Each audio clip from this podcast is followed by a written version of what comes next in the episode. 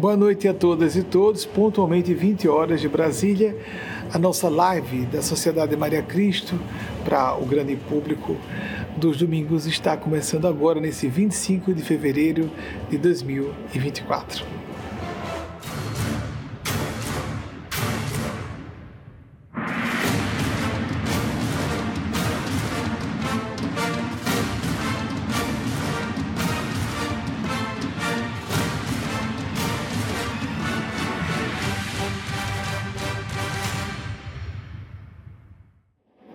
Debaixo de tutela, inspiração e condução dos nossos instrutores, nossos instrutores e mestres espirituais do domínio excelso de consciência, mim se não reconhecer.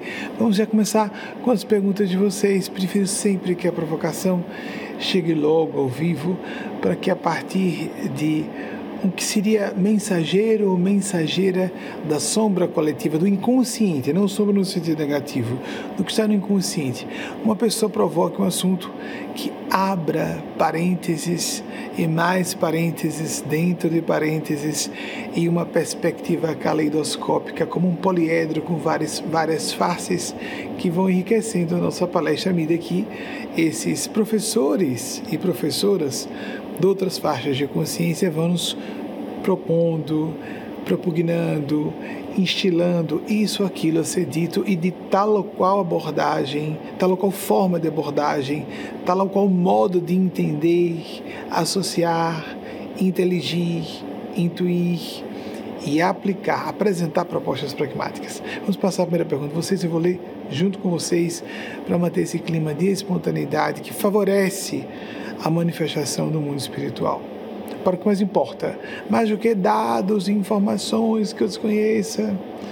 Esses fenômenos existem, já foram feitos vários experimentos comigo, com pesquisadores do estrangeiro ou daqui do Brasil. Já expus publicamente alguns desses experimentos expostos no nosso canal YouTube, se você tiver interesse. Mas o que importa mesmo é que nós recebamos a elucidação supraordenadora nessa era, época de caos, essa era, pode ser era mesmo, essa era de confusão generalizada. Vamos passar a primeira pergunta selecionada por nossa equipe para agora. Eu não li, a equipe leu, selecionou.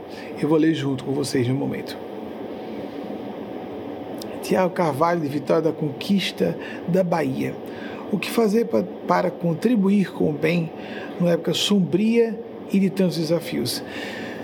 Tiago, esse seu sentimento é próprio de quase todas e todos nós. Nós somos tentados, na nossa perspectiva relativística humana e muito baseada numa uh, ótica racional, lógico-analítica, a entender que nosso potencial de contribuição é ínfimo e que por isso não teria importância em nós fazermos uma escolha de sintonia por estabelecer uma contribuição efetiva para o bem comum.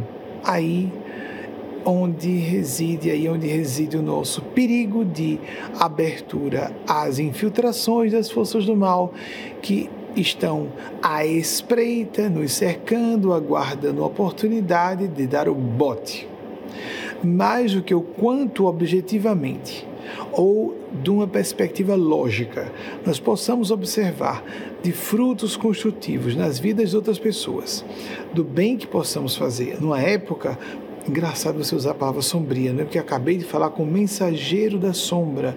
De fato, eu não tinha tido acesso à pergunta. São os nossos amigos espirituais dando pequenas piscadelas e as amigas do plano celeste. Como nós podemos estabelecer a nossa, o nosso contributo.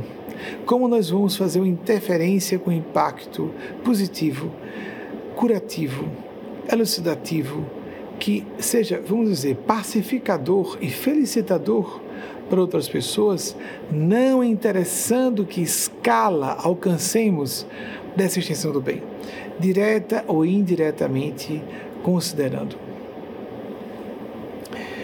quando nós pensamos sobre isso, é, eu me recordo de uma autora que creio que alguns meses, eu, alguns anos eu tenha citado, eu lembro de 2022, nós tivemos o aniversário, o segundo aniversário da guerra, invasão da Ucrânia, né, ontem, né, dia 24 de fevereiro, Eu lembro que para aquela época, mais ou menos, se não me falha a memória, eu citei essa autora norte-americana, não estou muito certo se foi naquela época, Toni Morrison, uma escritora norte-americana que recebeu o, o prêmio Pulitzer de ficção de 1988. 88. Toni Morrison viveu entre 1931 e 2019. Vejam o que ela disse sobre artistas e que cabe a todas e todos nós. Sempre nós trazemos esses pensamentos de autores e autoras de diversas áreas do conhecimento ou da ação humanos para que nós aproveitemos para as nossas respectivas áreas de ação e de conhecimento e apliquemos para nós próprios, nós mesmos. Ela disse que numa época pavorosa, em palavras aproximadas à tradução, uma época de horror, não é compreensível, não é nobre ou digno que um, uma pessoa, uma artista, ela quis dizer, fez referência a artistas, se mantenha silente. Nós temos que fazer um esforço para não calar nossa e o silêncio no sentido mais amplo, não só de falar, mas de interagir, como você falou, Tiago, contribuir, ter interferência que nós percebamos que seja construtiva um outro autor turco, escritor turco que viveu entre 1901 e 1963. Ele veio a óbito, pelo que me recorde, em Moscou. O nome dele não, vou, não tenho muita segurança se a pronúncia é essa. Nazim. Um, ah, meu Deus, Hilmet. Hilmet. É com H, para ajudar a equipe de pesquisa. Nazim Hilmet. Vejam que, que interessante que ele disse, porque assim que a gente se sente capturado, capturada nessa época de sombria e com tantos desafios. A questão, meu amigo, minha amiga, não é nós não cairmos cativos, cairmos no cativeiro, ou cativas, no cativeiro, mas é não é, é, nós procurarmos evitar nos render ao cativeiro. Volta e meia, nós vamos perceber que fomos submetidos, fomos vítimas de uma pressa, perdão, não dá para dizer as duas coisas ao mesmo tempo, eu estou querendo falar devagar, pregada, uma peça pregada pelo destino por fatores imponderáveis, por variáveis inúmeros do dia a dia, que nos deixam muito aflitos, muito angustiadas. Nós vamos ser muitas vezes pegos de surpresa, pegas de completamente sobreaviso e notaremos que precisamos sair desses padrões hipnóticos, esses automatismos a que fomos condicionados, habituadas desde o berço, por influência de um zeitgeist, da cultura e de diversas culturas organizacionais, desde a célula familiar até as comunidades nacionais ou linguísticas. Procuremos verificar o máximo possível como podemos romper esses grilhões com lucidez, com autocrítica, com busca do nosso próprio eixo, sem nos preocupar tanto com o que vão dizer, como vão dizer, mas respeitando os nossos princípios. Um pugilista norte-americano hiper célebre no século passado, os mais velhos e mais velhas lembrar-se-ão como eu, Muhammad Ali, que viveu entre 1942 e 2016, ele ganhou ouro nas Olimpíadas de Roma de 1960, disse algo interessante sobre esse assunto de princípios e influências que nós sofremos e para contribuirmos com o bem. Esse bem conhecido é interessante. Para nós estarmos sintonizados com o bem, temos que respeitar os nossos princípios, a nossa dignidade pessoal. Mohamed Ali, um pugilista, é isso, um pugilista pode trazer uma contribuição moral e espiritual importante. Disse: o verdadeiro sucesso é aquele que nos leva a atingir a excelência, o nosso máximo potencial, sem ferir os nossos princípios. E algumas e alguns de vocês podem dizer, mas eu fico aterrorizada, apavorado, terrificado e paralisada diante de certas circunstâncias. Alfred Hitchcock, Sir Alfred Hitchcock, 1899, 1980, dispensa comentários, o considerado mestre de suspense, etc. Numa certa ocasião disse algo que eu achei não só bem-humorado, mas extremamente honesto e criativo, como um grande artista que era. Ele disse: Eu tive muita sorte de ser covarde. É importante a autoconsciência, não é a autocrítica. Eu tive muita sorte de ser covarde, porque sempre tive um nível muito baixo, um limiar de tolerância ao medo muito baixo, em palavras aproximadas, lógico. Um limiar ao medo muito baixo, de tolerância ao medo. Um herói nunca poderia, naquela época, na época, ele atravessou as primeiras, as duas grandes guerras mundiais, a primeira e a segunda guerras mundiais.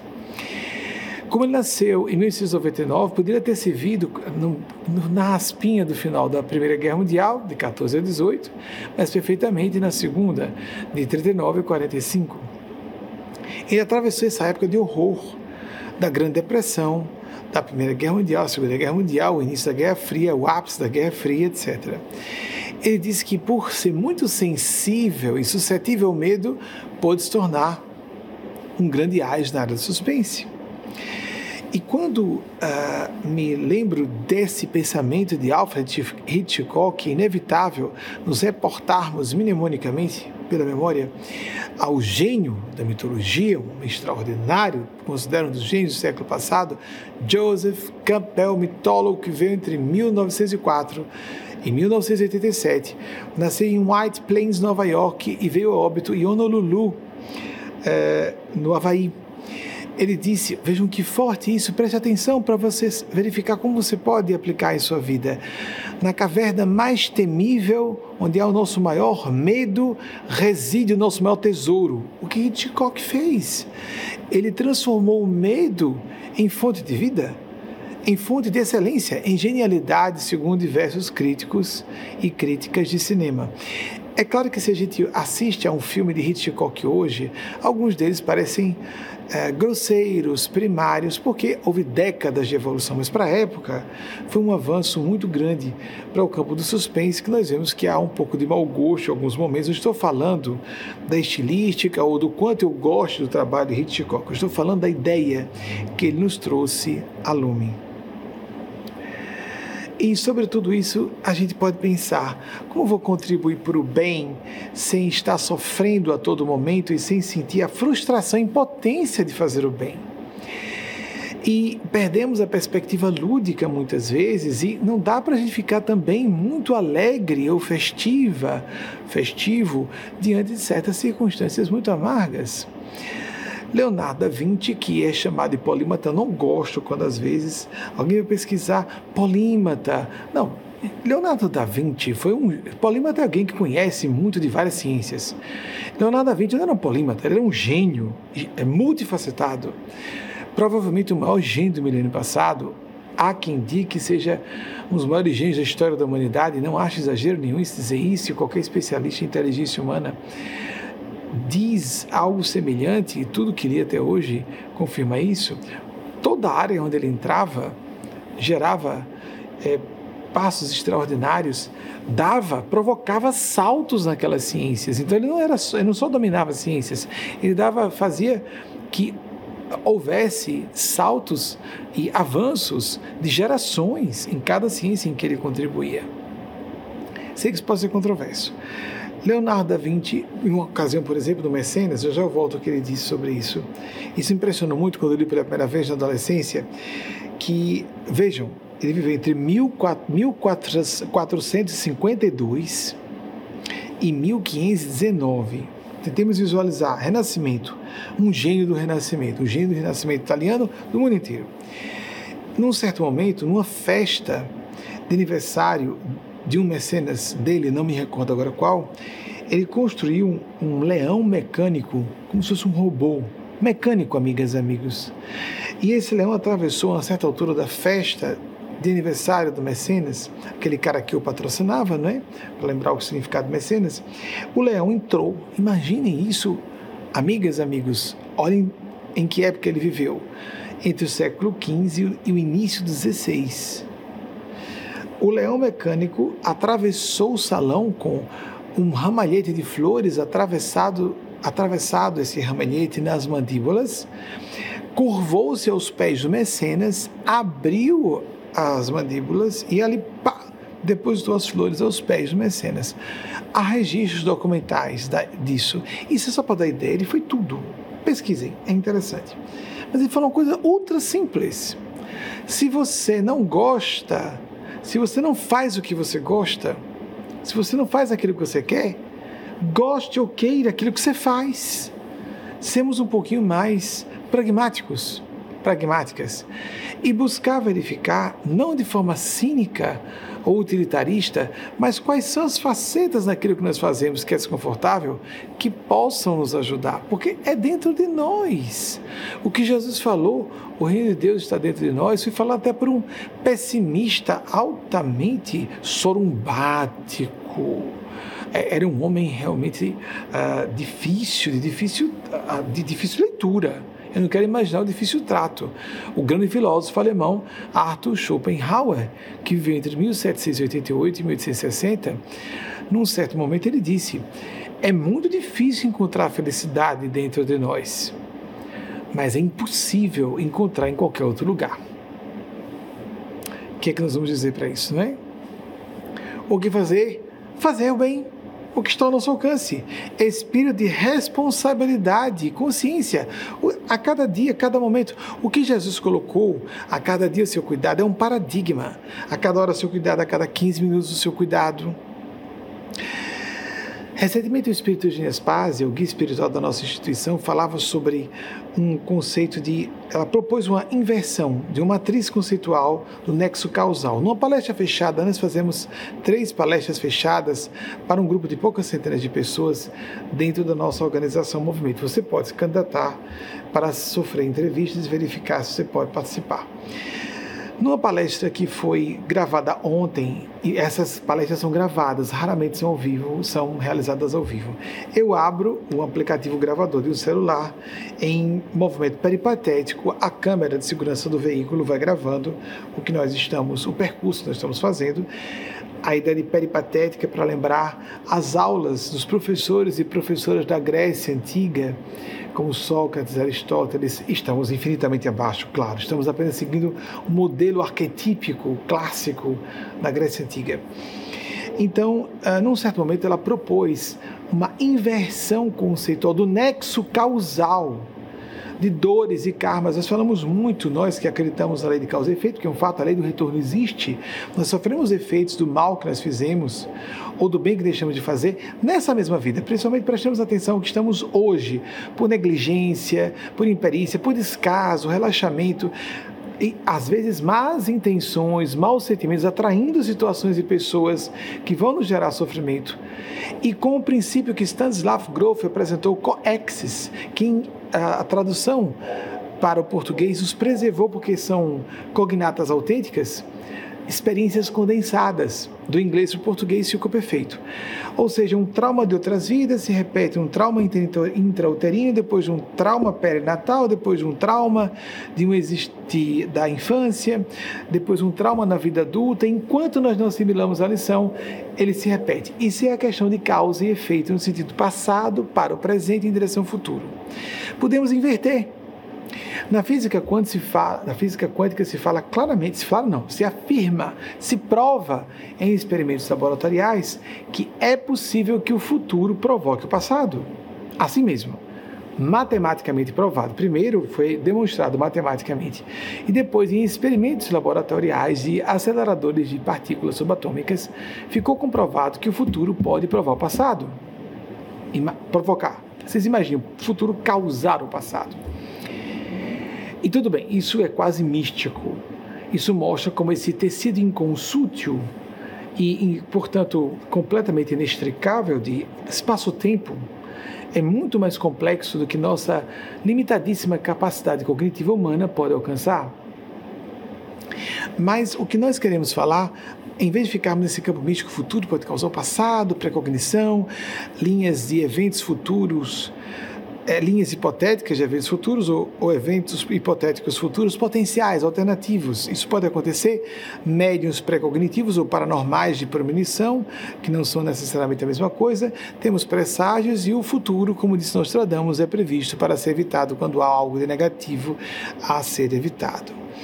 Como aconteceu com a atriz Lindsay Wagner no final dos anos 1970, que no guichê de check-in uh, de um certo voo que ia tomar com sua mãe, isso não está claro mais na internet, ela tentou avisar todas as pessoas que estavam na fila do check-in que aquele avião ia cair. Ela foi tomada por um surto de, vou chamar de surto, um transe de premonição muito forte. E só avisando a todas as pessoas, isso criou frisson, frisson, criou uma, uma balo e uma, uma, um tumulto entre funcionários de terra da empresa e todas as pessoas que estavam na fila de check-in. Foi o maior desastre aéreo até hoje na história dos voos domésticos dos Estados Unidos, no final dos anos 1970. Ela hoje já desconversa um pouco, diz que teve um mal-estar por causa disso. Ela adiou, só ela e a mãe dela não tomaram voo. Todas as demais pessoas, não só passageiros e passageiras, mas tripulantes, vieram a óbito. Isso acontece com pessoas comuns, esses fenômenos existem. A questão é sabermos se é, eles se tratam de fenômenos provocados pelo cérebro humano ou algo mais, e nós estamos convictos e convictas, à medida que vamos aprofundando nosso conhecimento do assunto, que esses fenômenos se desdobram em outras dimensões, em contato com outros seres despojados de veículos de matéria densa como o nosso. Voltando então ao que íamos dizendo sobre o nexo causal invertido futuro. O que eu não falei na palestra fechada e que aqui é, eu perguntei a Eugênia Spazia por que você não quis que eu terminasse esse fluxo de pensamento que ela estava conduzindo no momento com outros amigos e amigas espirituais, essa questão do nexo causal invertido. Ela disse para que você trouxesse a público aqui, um público mais amplo, para que todas e todos vocês se beneficiassem. É comum que as pessoas se apassivem e cruzem os braços, isso é terrível há essa crítica aos reencarnacionistas. É, estou sofrendo por causa de outras vidas. Não, estamos sofrendo normalmente por negligência de hoje. Se estamos numa circunstância difícil, Karma significa um nível de consciência ser assimilado para que nós não precisemos mais daquele desafio, como você falou, Tiago Carvalho. Um desafio existencial deixa de ser necessário quando nós assimilamos a lição que subjaz aquela dificuldade e o estímulo evolutivo que existe naquela dificuldade para que demos esse salto quântico de consciência. Lembremos o que diz a física quântica sobre o salto quântico. Um elétron pula de órbita para próximo, para mais próximo, para mais distanciado. Essas órbitas mais próximas ou distanciadas do núcleo do átomo, do núcleo do átomo, dentro na estrutura do átomo, a, o elétron pula para uma órbita mais próxima ou mais distante, de acordo com a mudança de carga elétrica, essa carga do elétron sem passar pela, pelo espaço intermediário entre essas camadas. A evolução, assim, também tudo é imbricado, não é? A evolução filogenética das espécies, o período pré-cambiano. Ninguém explica como é que, no espaço de 5 milhões de anos, surgiram todos os troncos filogenéticos básicos que conhecemos, enquanto a vida estava, já existia, pelo que eu me recordo, há pelo menos um bilhão de anos, você faz pesquisar na internet. Mas voltando, o sofrimento muitas vezes pode estar, em vez de ser literal ou apenas exclusivo resultado de falhas de outras vidas ou do nosso passado dessa mesma reencarnação ou de uma falta dessa desse momento nessa existência que vivemos, ser uma poda, um presente. E a árvore que é podada é a árvore que está dando mais bons frutos e precisa ter um estímulo a oferecer frutos mais numerosos ainda. Então, quando vemos um galho, um ramo podre, recentemente que falar isso internamente, um galho ou um ramo é cortado, é posto para fora por si próprio, por uma, um processo de repulsão energética, a pessoa que está fazendo mal começa a se sentir mal é interessantíssimo que a repulsão é recíproca. Se alguém está numa boa sintonia e alguém está na sintonia viciosa, a pessoa viciosa se sente mal. É claro, ela está num ambiente que não está em consonância com o seu modo de ser.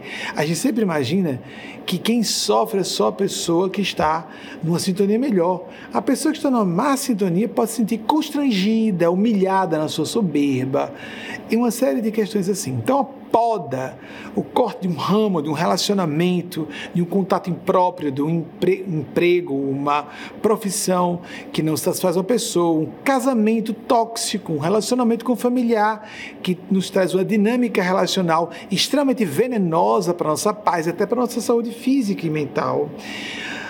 E assim como também podemos o inverso, ter contatos com pessoas do bem depois dessa poda ou vejamos outra metáfora: nós, como árvores da vida que devemos ser, Jesus se aproximou de uma figueira e disse: num período de entre safra de figos, não havia figos.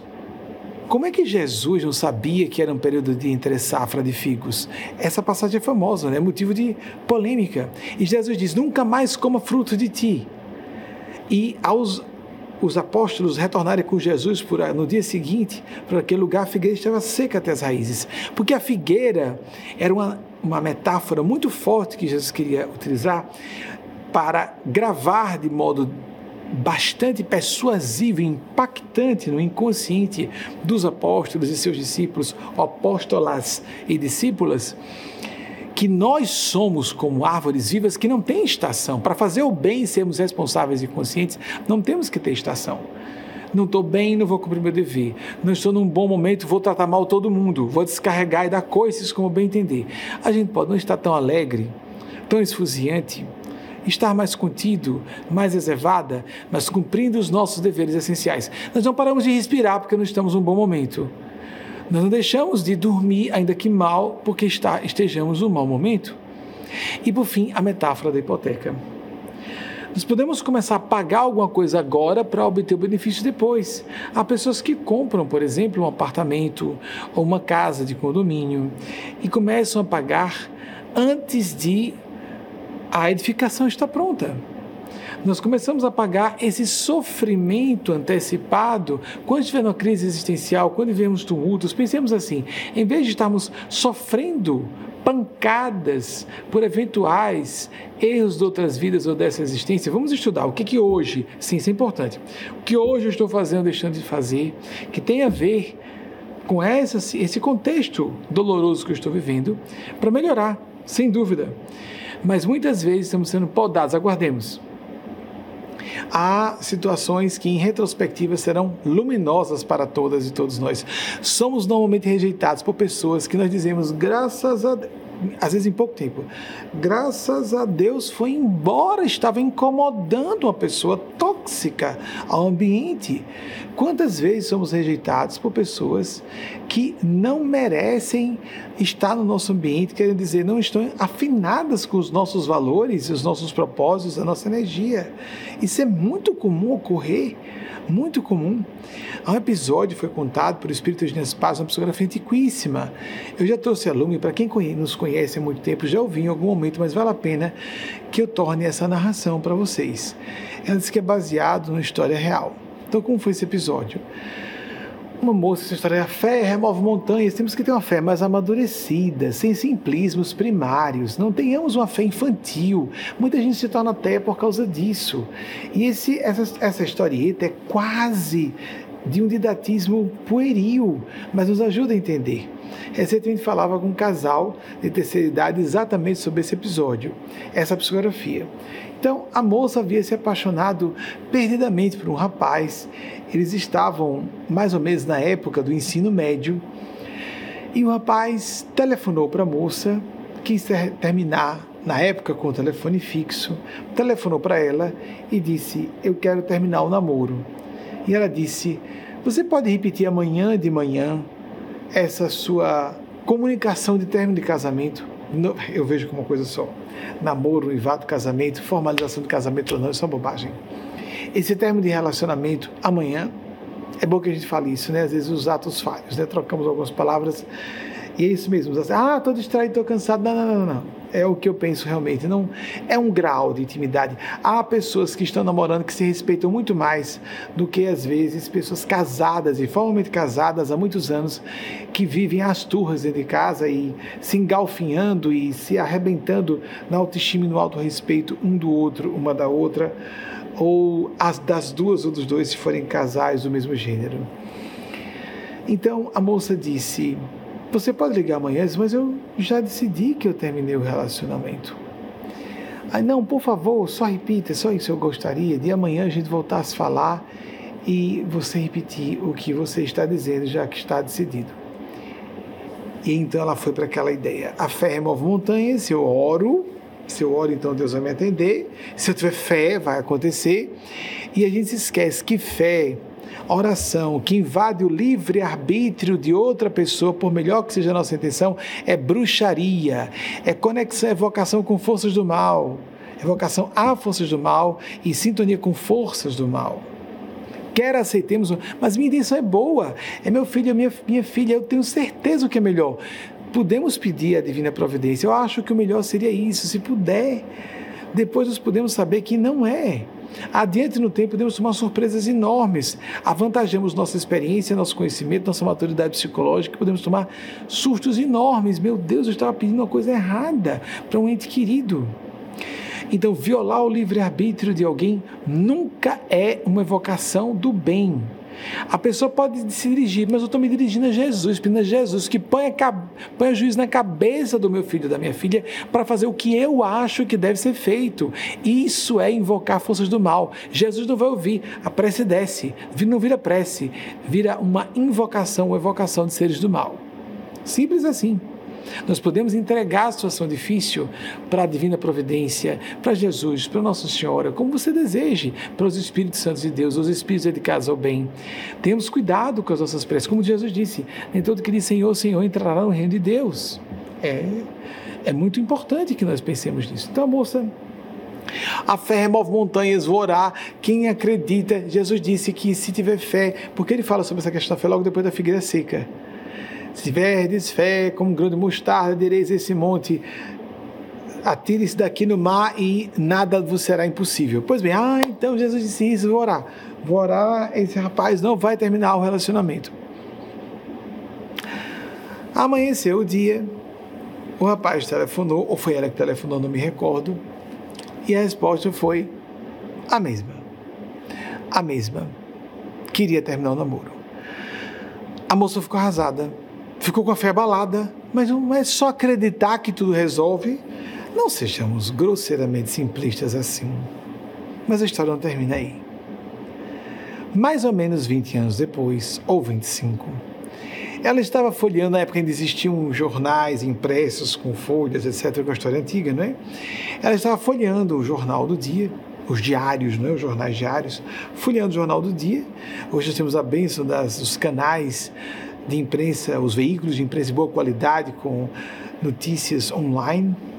E quantas vezes temos atualizações e notificações a todo momento, temos que até ter cuidado com essas notificações continuamente acionadas em nossos dispositivos eletrônicos para não perdermos o foco das nossas prioridades no dia a dia, mesmo quando se trata de uma, uma um canal, um veículo de comunicação de qualidade, de que seja, que merece, que mereça a nossa confiança que merece e mereça a nossa confiança.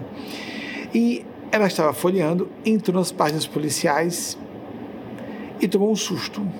Havia uma foto dantesca de um sujeito malajambrado na roupa, com a barriga de fora, em meio a sangue, uma mulher também, e lá estava uma foto de mau gosto. Hoje já se evita fazer isso.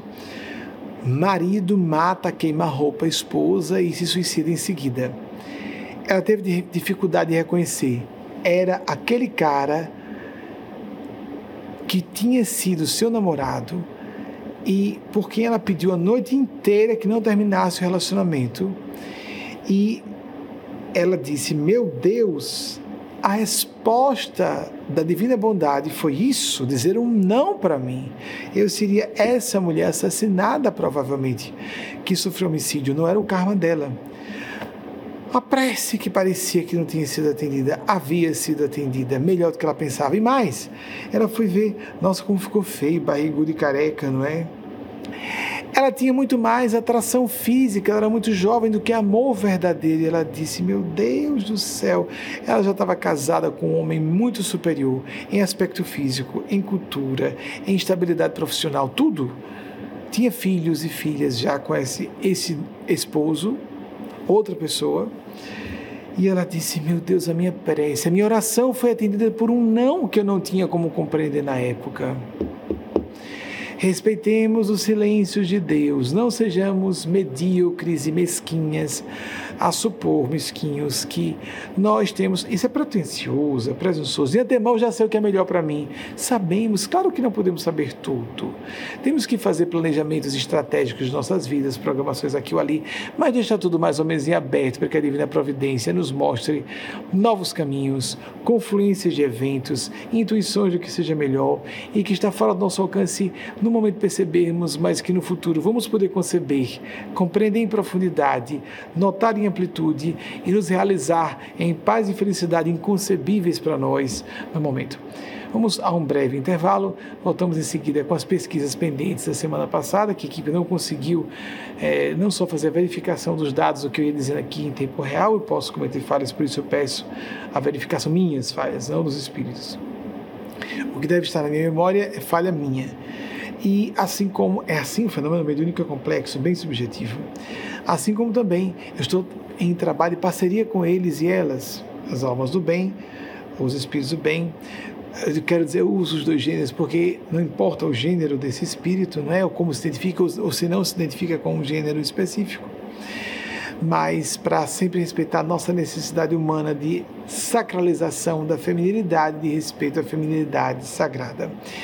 A equipe vai exibir os slides da semana passada que não foi possível concluir a produção desses slides porque às vezes a própria pesquisa não teve tempo de ser feita é, ali e depois ser passada para outra equipe que produz slides, como também já o que foi possível em termos de pesquisa ser concluído e depois produzidos slides a respeito do que foi concluído com pesquisa. Voltamos em poucos minutos. 2046, pontualmente, fuso horário de Brasília. Amigas e amigos, quando a gente fala sobre essa questão de sofrimento, né, que antecede a inversão do nexo causal, a disciplina de um, de um estudante para concurso público, um estudante em nível fundamental, médio ou superior, a disciplina no trabalho, nós estamos muito mal acostumados com a ideia de sofrimento, né? Se nós entendemos disciplina, investimento de tempo, esforço como sofrimento, é algo que antecipa a gratificação, a, dia, a dia média gratificação indica inteligência emocional, como revelou Daniel Goleman no seu clássico Inteligência Emocional do século passado, se não me engano, foi lançado em 1996, o clássico Inteligência Emocional Daniel Goleman. Há um princípio básico da inteligência emocional, um dos mais importantes, a capacidade de adiar gratificações. Então, se nós entendemos isso como sofrimento, é ótimo. A pessoa está se esforçando, se empenhando, investindo tempo, energia de si, renunciando a certas alegrias ou passatempos para se empenhar em obter resultados e se treinar para certos desafios, como os concursos públicos, por exemplo. Então, há muitas metáforas que podem nos trazer essa notícia de que o sofrimento pode ser manter câmara para alegrias ou ganhos ou resultados. Nada importante na vida se realiza sem esforço, sem trabalho, sem planejamento, sem um pouco de razoabilidade, se não racionalidade, pelo menos algo que seja razoável, porque a criatividade pode não ser comprovável imediatamente. Uma intuição de uma tendência, uma linha de tendência, uma análise de tendências de uma pessoa muito intuitiva na área negócios, da ciência, das artes, pode antever algo que ninguém está enxergando, mas tem que ser algo pelo menos razoável. Se não for racional, comprovável, tem que ser algo que se justifique de certa maneira poder de nossa parte, merecer o investimento do nosso tempo, de recursos financeiros, de recursos de tempo com relação não só tempo do sentido pessoal, mas os nossos relacionamentos interpessoais com entes queridos, próximos, pessoas caras aos nossos corações. Nós vamos então passar às pesquisas. Primeiro as pendentes, essas, esses slides eu já conheço, porque foram os slides que foram produzidos da, da, a partir da palestra da semana passada que não puderam ser é, produzidos durante a própria palestra e exibidos depois do intervalo, como estamos fazendo aqui. Então, alguns eu conheço, eu descarto alguns que a equipe faz a mais, porque acho que são dados mais universais e informações notórias. Não acredito que precise aqui haver uma confirmação. Vocês podem fazer essa pesquisa em casa, mas é porque eu gosto de fazer aqui, na hora. Isso fica vamos dizer, palatável, não é? O respeito à, à informação, verificar na hora se aquilo realmente é, porque nem todo mundo vai ficar o tempo inteiro no celular ou no aparelho, um dispositivo eletrônico que seja, no computador, catando cada informação que eu estou trazendo. E assim a gente pesquisa, já me corrijo se tiver errado, peço desculpas se tiver me equivocado em algum elemento de memória. Vamos começar com os slides da semana passada e começamos com aqueles que já puderam ter sido produzidos por nossa equipe de bastidores, que está fazendo a pesquisa do que eu vou falando à medida que vou falando. Por favor, vamos começar. Rosa Parks, que eu citei na semana passada, eles confirmaram o dado que eu apresentei que em 1 de dezembro de 1955 ela se recusou a ceder seu lugar no transporte público a um homem branco, que foi o maior bafafá do bem, né, que gerou uma revolução pelos direitos civis de pessoas negras nos Estados Unidos. Próximo, por favor. Werner Karl Heisenberg era discípulo de Niels Bohr. Ele teve um momento de conversa que durou, pelo que me recordo, 16 horas ou algo semelhante, ele virou uma madrugada com Niels Bohr e quando saiu do, do campus universitário onde ele estava, ele ficou assustado. As árvores não estavam, não eram as árvores como ele estava vendo, o chão não era o chão como ele estava vendo. É bem interessante esse relato de Werner Karl Heisenberg, nos gênios da física quântica e nos maiores gênios do século passado, também entender, e de muita gente, não é? O relacionamento entre as ideias da tradição oriental e conteúdo da física foi feito por ele de forma brilhante. Recomendo que vocês é, pesquisem se tiverem interesse. Ou seja, há muitas pessoas que creem em Deus, na espiritualidade e que conhecem ciência a fundo e ciência de altíssima qualidade. Próximo, por favor. Paul Ricoeur. Estou puxando para o inglês. Ricoeur que ministrou aulas em Yale. Eu estou falando dessa forma porque é um autor, um filósofo francofônico dos mais célebres do período pós-guerra é, francês. Próximo, por favor. Eu tinha falado que ele foi catedrático de Sorbonne, mas que não tinha certeza se ele havia ministrado aulas em Yale. É por isso que a equipe trouxe esses slides para essa semana. Próximo, por favor. Bob Kennedy, o irmão de JFK, que veio a óbito, um assassinato a queima-roupa em 1968, era defensor dos direitos civis era amigo íntimo de Martin Luther King, vieram a óbito no espaço curtíssimo de tempo de um para outro, ambos assassinados. Próximo, por favor. Tony, agora da semana já. Tony Morrison, Tony Morrison, magnífica, maravilhosa Tony Morrison, que viveu na sua última encarnação, está desencarnada ainda até que eu saiba. Que bom, né? Acabou de desencarnar que ela descanse um pouco do outro lado. É tão desgastante reencarnar. De 1931 a 2019, escritora norte-americana, ganhou o prêmio Pulitzer na categoria de ficção em 1988. Próximo slide, por favor. Aí você, será que é Nazim Hikmet? Vamos imaginar que seja isso. De 1901 a 1963, e escritor turco que veio a óbito de fato em Moscou. Próximo, por gentileza.